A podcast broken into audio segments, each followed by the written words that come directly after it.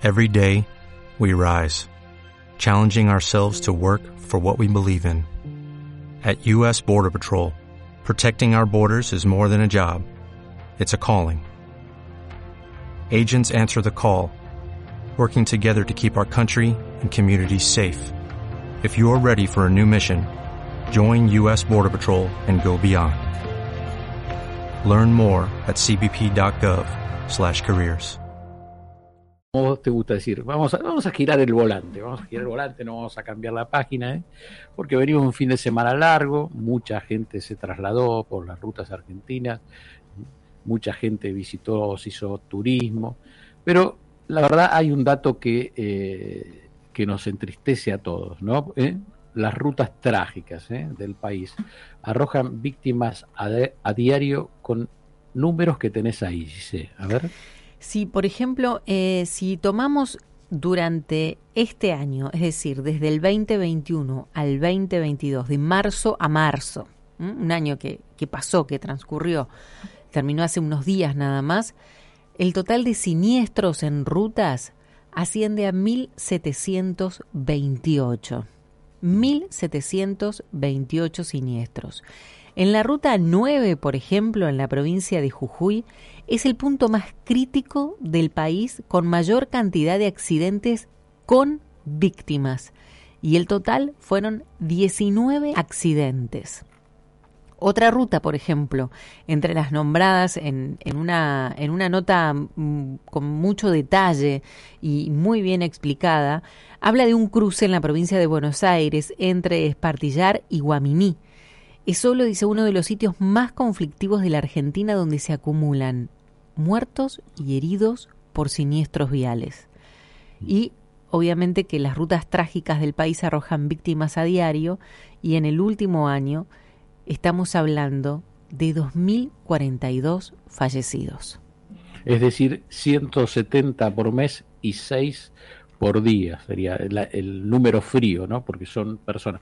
Vamos a darle el crédito de esta nota a quien lo merece, es una nota del de la Nación, Mauricio Gian Bartolomei. Pero vamos a hablar con alguien que nos ayuda siempre eh, y nos instruye sobre qué pasa, ¿no? En las rutas, qué pasa, cómo somos los argentinos eh, conduciendo y cómo podemos mejorar la educación, la educación vial que está tan ausente eh, en las escuelas, en los medios de comunicación. Eh, ¿Qué te parece si hablamos con él? Así es, le damos la bienvenida a Facundo Jaime, ya nos acompañó otra vez, él es vocero de la Cámara de Empresas de Control y Administración de Infracciones de Tránsito de la República Argentina. Facundo, buenas tardes, Santiago y Gisela te saludan, ¿cómo estás? Hola, buenas tardes Gisela, Santiago.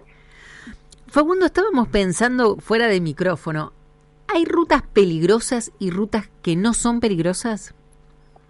Es una muy buena pregunta. Eh, la realidad es que, eh, por lo menos en lo que a mí concierne, eh, mi parecer es que hay contextos, hay, hay factores, vamos a decirlo así. ¿Por qué? Porque cuando tenemos que analizar el nivel de accidentología que tiene una traza, no podemos mirar para otro lado cuando tenemos que hablar de si circulan eh, vehículos de gran porte, el estado de la acera, el estado de la señalización, eh, si es multicarril o monocarril, si tiene banquina. Es decir, la realidad es que la multiplicidad de factores que hay que analizar para ver si objetivamente una traza o un tramo de una traza en específico eh, tiene una complejidad mayor y, y de ahí eh, que, que los números que reflejan la accidentología de un tramo específico, como bien marcabas vos, Gisela, en tu introducción, la realidad es que hay que analizar ese abanico de factores. En principio, eh, y yo creo que es lo más importante, es que independientemente de la traza, eh, como conductores tenemos que siempre tratar de eh, realizar el ejercicio de la conducción con la mayor prevención eh, y la mayor y el mayor cuidado posible. Ahora cuando Facundo, sí, eh, ah. Gisela preguntó si hay rutas peligrosas y rutas no peligrosas. Yo te pregunto si hay conductores peligrosos y otros no, Ah. porque vimos este fin de semana largo que se tuvo que poner eh, retenes en las banquinas de la ruta 2 porque la gente sigue yendo con la banquina a 200, ¿eh? no entendiendo que es un lugar peligrosísimo donde eh, es para detenerse en caso de emergencia. No, yo, yo, ahí justamente hay, hay un factor, lamentablemente en nuestro país, para mí también un factor de análisis eh, de, real importancia y de real envergadura, tiene que ver no con el desconocimiento de, digamos, de una conducta, porque vamos a, a, ser sinceros, el 99, por no decir el 100% de los conductores, saben que no deben conducir por la banquina. Lo que sí yo creo es que de ese 99%, realmente pocos deben eh, tener una conciencia y, una, y, un, eh, y un alto nivel de conocimiento sobre eh, lo que implica, la peligrosidad que implica. La mayoría de los conductores piensa que es un carril más de verdad. Y eso es una locura, nada más lejano de la realidad. Sí, ahora, Facundo, em, está bien, los automovilistas son los culpables, pero el Estado ausente. Porque si ponen, si ponen una vigilancia solo por Semana Santa, yo viajo todos los días. Todos los días viene gente por la banquina. Todos los días viene gente por la banquina. Algo no, entiendo, algo no aprendimos. Sí. No, sí, sí, Gisela, igual discúlpame que te interrumpa. Yo, yo entiendo la apreciación, el, la cuestión del banquinero es, es una conducta que viene arrastrándose en el tiempo y es cierta, pero pensemos que la, la digamos el abuso de esta conducta es a mayor caudal vehicular, es decir, si tengo una, vamos a hablar de la ruta 2, ¿no? que es multicarril que tiene dos vías. Si tengo esas dos vías libres, se, se sobreentiende que nadie circularía por la banquina o nadie en, sus, en su sano juicio. Entonces, ¿qué te quiero decir? Que hay una directa relación entre la sobrepoblación de la traza con la utilización de la banquina. Entonces, que haya controles cuando hay más sobrepoblación vehicular no me parece tan desatinado. Mm. Digamos, eh, sumemos a los datos que dio Gisela, que la autovía 2 eh, fue la que más accidentes fatales registró de marzo a marzo, eh, con el 38% de los números que dio Gisela. Exacto, exacto, pero por, por eso justamente en, épocas de vacaciones está lo que se conoce hace algunos años como el operativo Sol. Realmente esos controles y ese tipo de intensidad en, en la fiscalización, en el control, y en, el seguimiento que hacen las autoridades debería verse reflejada todo el año, claramente sí, pero hay un nivel de complejidad también en que eh, el operativo Sol es en una época del año específica en donde se presupone que va a haber más siniestro porque hay también un mayor caudal de vehículos. Sí. Facundo, ¿tienen estudiado cuánto aumentó el caudal de vehículos, como decís? Ya la Ruta 2, que en los 90 se celebró, que por suerte sea una autovía, ya quedó pequeña, ¿no? Y sí, ya tenemos, tenemos eh, digamos, ya cada, hasta cada fin de semana largo es un testigo de que lamentablemente la autovía 2, si bien se ha, se ha ampliado en relativamente cercanamente en el tiempo, porque hablar 10 años en seguridad vial es, poco tiempo, eh, pero claramente ahí tenemos un claro caso en donde eh, hay una sobrepoblación, hay una, una, un, aumento del parque automotor. Lo que sí hay, nosotros a nivel estadístico no tenemos cuántos cuántos vehículos, digamos, nuevos se vendieron, pero sí lo que tenemos es que en, pandemia, en Ciudad Autónoma de Buenos Aires y en el AMBA, sí se han incrementado sensiblemente en, un porcentaje alrededor del 30% eh, las licencias emitidas. Entonces ese, también es un indicador de que, tenemos nuevos nuevos sujetos, nuevos agentes en, en, la seguridad vial. Facundo, hoy cuando yo te preguntaba si había rutas seguras y, rutas que no lo son, que no lo eran, o rutas digamos rutas peligrosas y rutas que no, vos me hablaste del contexto. Y mm, a mí me parece súper interesante. Em, leyendo sobre este tema hace unos años, me encontré, por ejemplo, con que a raíz de distintas investigaciones que... Uy, ¿se nos cortó? A ver si lo recuperamos.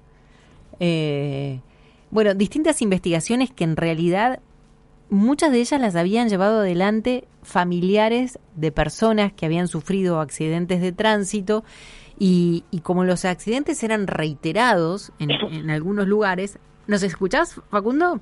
Sí, sí, volví, se cortó. Ahí está, bueno, bárbaro. Les contaba a los oyentes que en esto que hablabas vos del contexto, que hace unos años había leído algunas investigaciones que habían hecho los propios familiares de víctimas de accidentes de tránsito, en algunos lugares donde los, los accidentes eran casi a diario. Y se pusieron a pensar por qué ocurrían en ese lugar los accidentes y no en otro de la traza.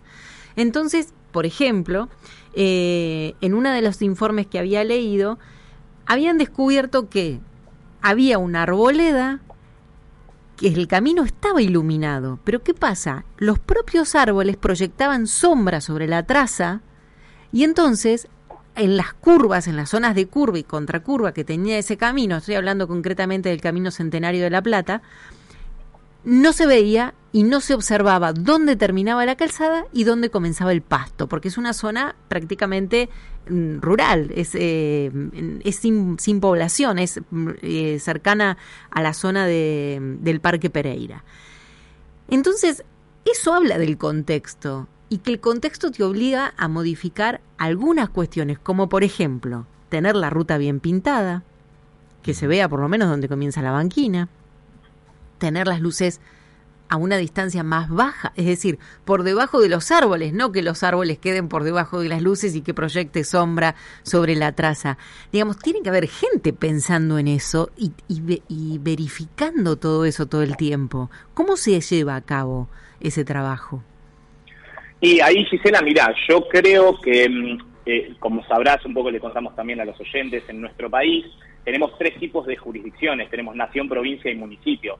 Entonces, no es tan extraño ver que por ahí quizá un municipio, eh, estoy hablando a lo largo y a lo, ancho de todo el país, ¿no? ¿no? estamos hablando solo de municipio de acá de provincia de Buenos Aires, pero lo que quiero decir es que como la jurisdicción municipal tiende a, ser un poco más pequeña, a diferencia de la provincial, es mucho eh, menos complejo cubrir territorialmente eh, todo lo que implica un municipio. Entonces, cuando pegamos el salto a una provincia, en donde ya estamos hablando de extensiones mucho más amplias, donde hay caminos rurales que están por ahí un poco, no vamos a decir inaccesibles, pero en cuanto a kilómetros para controlar, por hmm. ejemplo, esto que vos recién muy bien mencionabas de la cuestión de los árboles, habría que pensar en, eh, a nivel provincial, ya estamos hablando de, gente capacitada eh, y que solamente se debería dedicar a recorrer las rutas y caminos y hacer este tipo de análisis. Claro súper, súper finos. En los municipios, es por eso les digo, quizá el mismo el director de tránsito circula por las calles del municipio todos los días, porque vive ahí. Entonces la complejidad eh, tiene ahí unas diferencias. No, mira, espera, sabes que vos tenés toda la razón del mundo. Y yo creí que la cosa era como vos la estás diciendo. Pero te pongo un ejemplo. Hace dos años y medio, cuando, viste, empezaba a abrirse un poquitito, un año y medio, un poquitito el tema de la pandemia, descubrimos que en la subida de la autopista La Plata a Buenos Aires, diagonal 74, hay un cráter donde todos los que queremos subir la autopista tenemos que esquivarlo y corrernos abruptamente de carril. Entonces, ¿vos qué pensás? Que el intendente va a Capital Federal, el intendente Garro de la Plata, por ejemplo. Entonces se esquiva el pozo. ¿Y después qué pensás? que el secretario del intendente también va, y que la señora del intendente va, y que todos los platenses van. Pero nadie ve el pozo, parece. Ah, ahí, Gisela, hago, hago una, porque creo conocer en donde vos me estás eh, comentando. A ver. hay que tener también una observancia que, es importante, eh, que es la siguiente. Ojo, porque hay caminos, o rutas, o autovías, o autopistas, que están concesionadas. Entonces, si el comienzo de, 74, que es antes del acceso, que yo creo que estamos hablando después de la rotonda, ¿no? Sí, exacto. De la rotonda. Exacto. Bueno, ojo, porque ese camino, yo he transitado ahí, me da la sensación de que tranquilamente puede estar concesionado. Entonces, quien concesiona, ojo que no es La Plata, es la provincia de Buenos Aires. Entonces, quizá estamos achacándole a Garro y Garro no es el responsable. Bueno, estoy hablando sin saber lo que Entonces, no, pero espera. Juego de jurisdicción. Espera que pongo coma, pongo coma. Kisilov ¿No viene a Capital en auto? la esposa de Kisilov. O sea, pasan todos. Porque está concesionado, es, otra la complejidad, eso es lo que quiero decir. Hmm. Es, al estar concesionado, los, los digamos, la, forma de reclamo para que el concesionario accione tiene sus bemoles, eso es lo que quiero decir.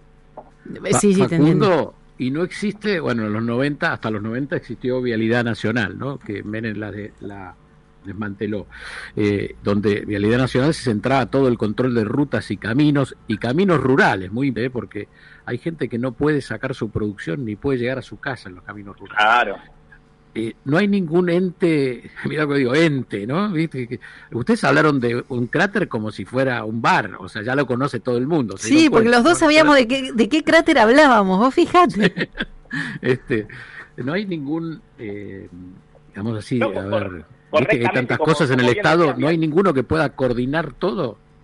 vialidad, vialidad, vialidad no sería del todo inexacto. Lo que pasa es que, ah. insisto, al, al haber ya un privado que es el concesionario, seguramente vialidad, detectando el, el, el, inconveniente, deba realizar un proceso con apertura de expediente, es decir, eh, no es igual que cuando si estamos dentro de un municipio hay una calle que la dirección de tránsito dispone acá hay que arreglarlo. Eso es lo que quiero decir. Después, que no se haga, obviamente yo no vivo en La Plata, por ahí Gisela tiene mucho más eh, conocimiento de causa y sabe que ese, ese bache estuvo durante dos años y claramente es inexcusable, acá no podemos excusar a nadie, eh, eso está claro, pero lo que sí quiero marcar es una clara diferencia cuando está la intervención de un consejo. No, no, está muy bien, sí, sí, sí, está, está muy bien. Lo que yo digo, viste que a veces, eh, ponele que eso sea, lo pensé más de una vez, digo, capaz que esto justo es jurisdicción de Ensenada, pero en ese caso, los intendentes de cualquier lugar, de cualquier pueblo del país, se tendrían que sentar y si piensan que la mitad de la ciudad de La Plata pasa por ese pozo, no importa que sean de Ensenada, siéntense entre los intendentes y tratemos de modificar lo que está mal porque todos lo estamos usando, sea de Ensenada, de Berizo, de La Plata. Yo te voy a dar un argumento cerca de mi casa en, Pilar, en Delviso, ¿eh? en Pilar hay un, la famosa colectora, ¿eh? una calle donde uno baja el puente, un colegio muy importante donde van casi mil y pico de familias. La calle, la colectora está destruida. Hmm. El municipio te dice, la colectora no es nuestra, ¿eh? la colectora es de Autopistas del Sol. Y Autopistas del Sol se te ríe ¿eh? en el teléfono. Te cobra cuando vas por la autopista, pero no arregla la colectora. Ahí tenemos un claro ejemplo de la intervención de, un concesionario. Ahí lamentablemente el municipio poco puede hacer y en el caso específico de, una de la colectora de Panamericana estamos hablando de ruta nacional ya. Entonces sería vialidad nacional. Es decir, la, realidad es que, a ver, esto que hoy estamos eh, charlando acá eh, se puede reflejar casi que en cualquier aspecto de la seguridad vial. Es un gran ejemplo para entender que muchas veces el juego de eh, la interacción, mejor dicho, de jurisdicciones, de, entes gubernamentales que están ocupados a la seguridad vial, junto con concesionarios y usuarios, a veces parece que es inacción, pero déjenme, y, insisto, no es excusando a nadie, pero muchas veces las complejidades de este tipo de, interacción entre jurisdicciones hace que algo que nosotros pensamos que quizás se podría solucionar realmente eh, de forma simplificada eh, exige mucha presentación de documentación, casi que mm. cualquier cosa. Entonces, ahí yo prefiero ser muy cauto eh, y cauteloso eh, porque generalmente, insisto, no es inacción, sino que es más la burocracia propia de, lo que implica también una intervención en calzada nacional. Lo que pasa es que eh, esto que vos decís es absolutamente cierto y entendible. El tema es que si la burocracia nos está ganando con las vidas que se está llevando, algo no está funcionando bien. Algo no está andando bien, ni en, ni en el ámbito municipal, ni provincial, ni nacional, ni, ni en, las concesiones. Algo, algo está funcionando mal. Estamos hablando con Facundo Jaime, que él es representante, es vocero de la Cámara de Empresas de Control y Administración de Infracciones de Tránsito de la República Argentina. Espera que tenía una más. Estamos acá con un montón de preguntas, Facundo. Em, hablábamos de, algunos lugares donde se repiten accidentes en, reiteradas veces, ¿no? Entonces hablábamos de la Ruta 2, por ejemplo, a la altura de Chascomús. Generalmente no sabemos por qué ahí ocurren algunos accidentes en temporada, micros a veces, colectivos de dos pisos. En, la, curva. En la curva. ¿Hay una explicación de eso? Y ahí, Gisela, hay una explicación que mayormente, si estamos hablando del mismo lugar, yo tengo entendido que ahí es eh, muy, muy habitual el, despiste o el vuelque de, de, de, micros de pasajeros de doble piso. Sí. Eso tiene que ver con una, una que confluyan varios factores la velocidad es uno, seguramente las condiciones meteorológicas vienen en varias en varios siniestros pueden verse afectados, el viento, la calzada mojada, eh, obviamente la altura y la falta de aerodinámica de, este tipo de micros.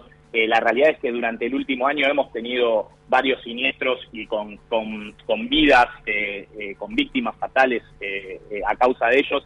En esa curva y en tramos que están muy alrededor, la realidad es que tiene que ver, insisto, con varios factores eh, igual, sin duda, el municipio de Chascomús ya ha puesto manos a la obra. Yo tengo entendido que se están llevando, acción, se están llevando acciones, que la cartelería mucho la, han modificado. están eh, generando nuevos controles de velocidad para que no entren a la curva eh, excedidos de velocidad. Es decir, esto, esto es una problemática que encima en autovía 2, donde la permitida es un poquito más, más alta que en ruta, eh, eso también quizá habría que pensar algún tipo de reducción que creo que ya existe, de hecho, pero o sea, acrecentarla más, que la reducción sea en, en, hmm. en tramos más amplios, quiero decir. Bien. Mm. Y hay otra ruta eh, también, ya te, ya te dejo, que no, que quería nombrar porque hay oyentes que me están escribiendo acá. Bueno, tramos de la ruta 6 intransitables, dicen los oyentes, eso desde la provincia de Buenos Aires.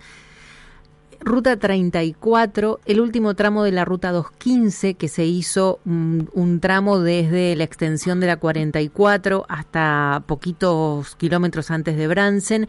Y otra ruta que es siempre protagonista de accidentes, la Ruta 188 que creo que es a la altura de General Pinto, que es impresionante la cantidad de accidentes que hay allí es en La Pampa. Eh, las primeras que me nombraste, Gisela, la verdad es que no, no, no las tengo en la cabeza. No, estas son de, las primeras que te nombré son de, de la provincia de Buenos, Aires.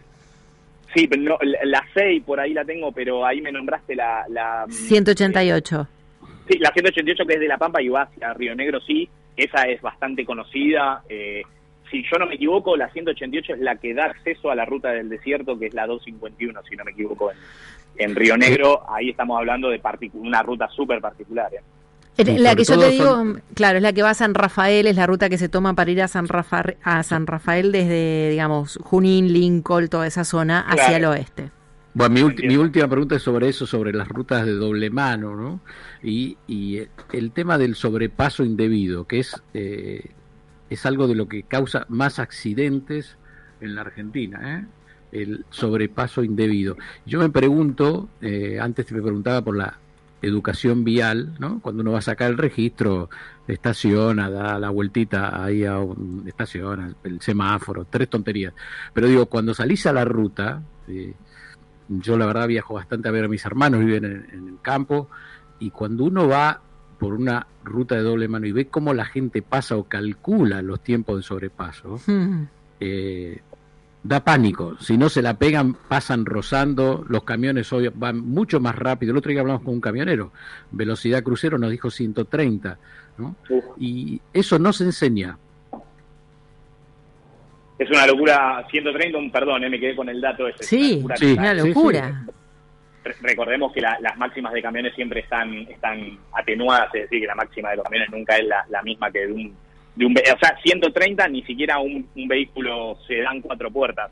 En autovía o ruta sería 130, eh, sería 120, 110. Se relajó y nos contó la verdad, ¿eh? tenía una escaña de esos gigantes, muy simpático. Mirá el dato que nos dio, que nosotros también, yo ahí me cayó la ficha de que nosotros también tendríamos que conocer esa información, porque le preguntamos cuánto necesitaba de frenado para poder detener el camión viniendo a esa velocidad, y nos dijo ocho cuadras. Sí, yo iba, iba a decir 700 metros. Para que se den una idea, un vehículo normal a 40 o un sedán cuatro puertas a 40 kilómetros por hora hmm. requiere entre 25 y 30 metros. Este mismo sedán a 130 le requiere entre 150 y 200 metros. Un camión Escaña que puede venir con 25 toneladas a 130, necesita un kilómetro casi para frenar. Es una locura absoluta. Sí, nos dijo eso, ocho cuadras para poder frenar. Imagínense, ¿por qué digo que lo tendríamos que saber nosotros? Nosotros los que vamos en autos tendríamos que saberlo, porque si nos vamos a alargar a pasar a alguien en la ruta y viene un camión de frente, tenemos que saber ya desde antes de enlargarnos a pasar a alguien en la ruta que ese camión no va a poder frenar, pero no porque no quiera pisar el freno, porque no tiene manera de frenarlo. La inercia. Claro. Es imposible. No, no, no, no hay manera.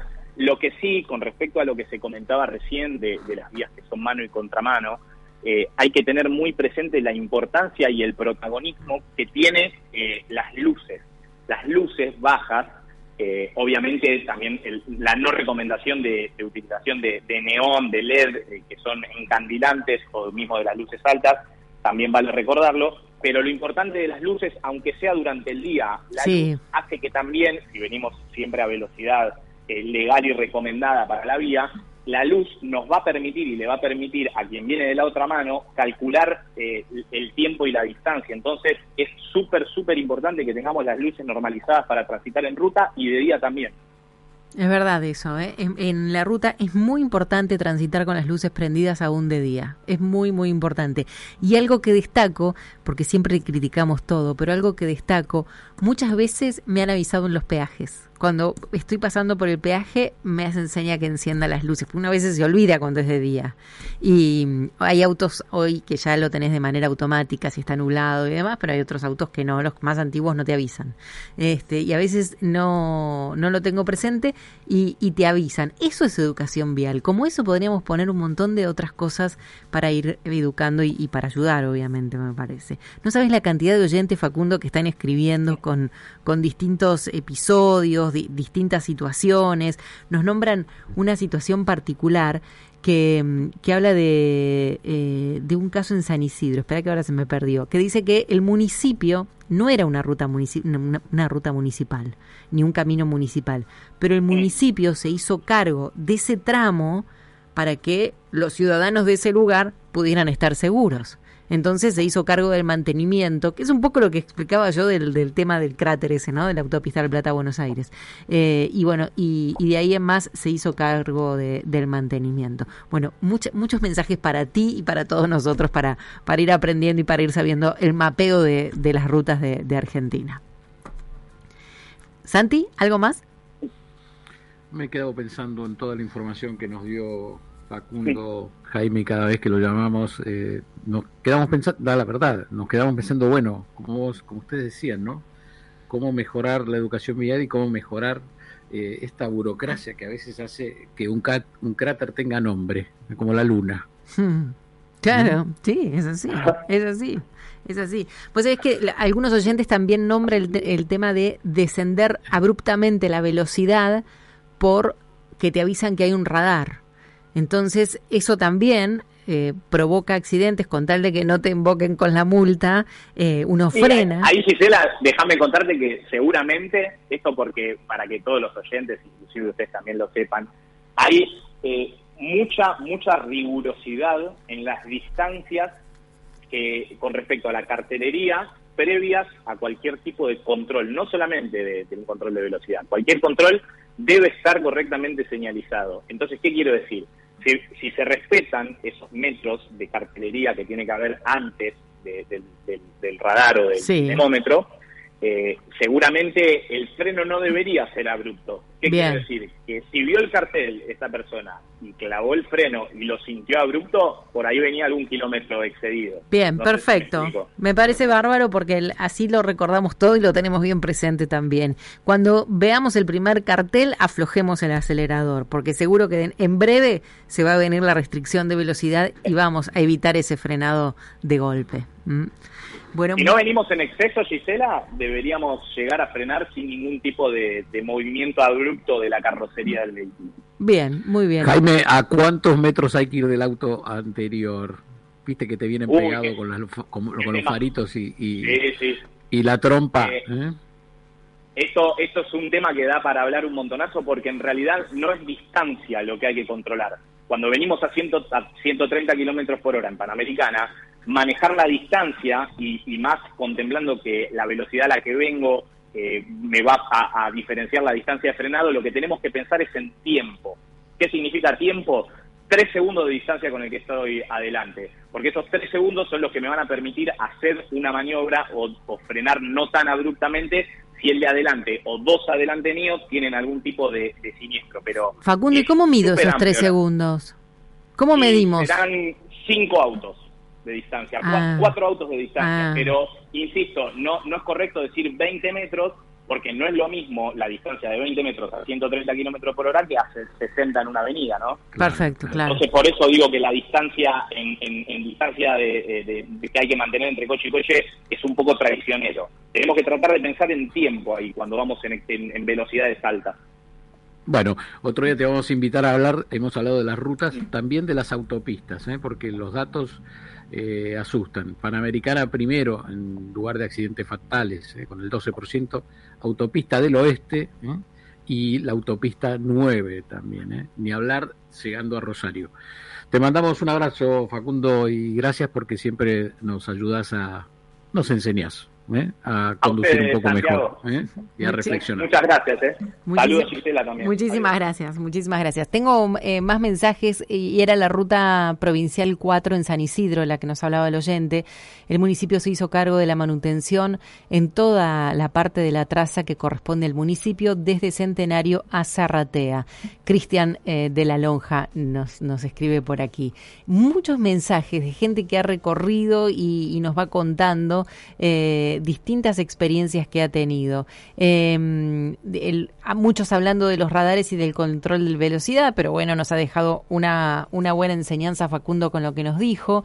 Eh, en el caso de la Ruta 2 es notable el deterioro y la falta de mantenimiento que tiene la misma, deformaciones en el asfalto que obligan a hacer maniobras bruscas, nos dice Pablo. Mm. Ni hablar de la ruta 6, eh, ¿no? Es, es, tremendo. Eh, y el tema, sí, el tema de las concesiones, dice, eh, anda a explicarle a, a un familiar de una persona accidentada que en realidad el que se tiene que hacer cargo es el de la concesión, de la ruta. No, no, es que no tenemos que llegar a esa explicación. No tendría que pasar nada si no, o sea, salvo que fuese un error humano del que está manejando, porque por la ruta deberían estar todas en condiciones y más aquellas que tienen peaje y que están concesionadas. Me parece que en ese caso más, más que este, más que mantenidas y, y más que bien señalizadas tendrían que estar. Insisto con esto, en muchas rutas de la provincia de Buenos Aires no se distingue dónde termina la ruta y dónde comienza el pasto, el barro, la banquina, la pintura. La pintura. Cal, muchachos, cal con aceite, con aceite de cocina, no se va, ¿eh? Dura, dura bastante. Si no hay plata, con eso se puede pintar y podemos prevenir muchas muertes, me parece.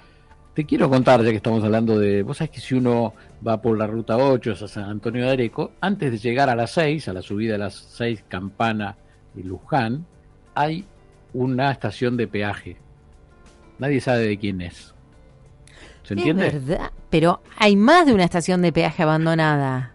¿Vos decís abandonada? No, cobran. Ah, te cobran. la guita, cortan el pasto. Es un choreo, no se sabe de quién es. En la ruta 6, a la altura, eh, cuando uno va por la ruta 6 y tiene que desviar hacia la derecha para ir para la zona de Monte Grande, Seiza, bueno, hay un peaje de cemento, cemento abandonado. Fue el que quiso poner Vidal, me parece, en su momento y no la autorizaron. Quedó ah. abandonado de noche. No se ve. No, está señalizado. Casillas sin luz, no hay señalización. Muchachos, desmonten eso porque no sabemos cómo no se mata más gente ahí. Es tremendo el abandono de la Ruta 6. He dicho, ¿cuántas cosas para decir que tenemos hoy? Vamos.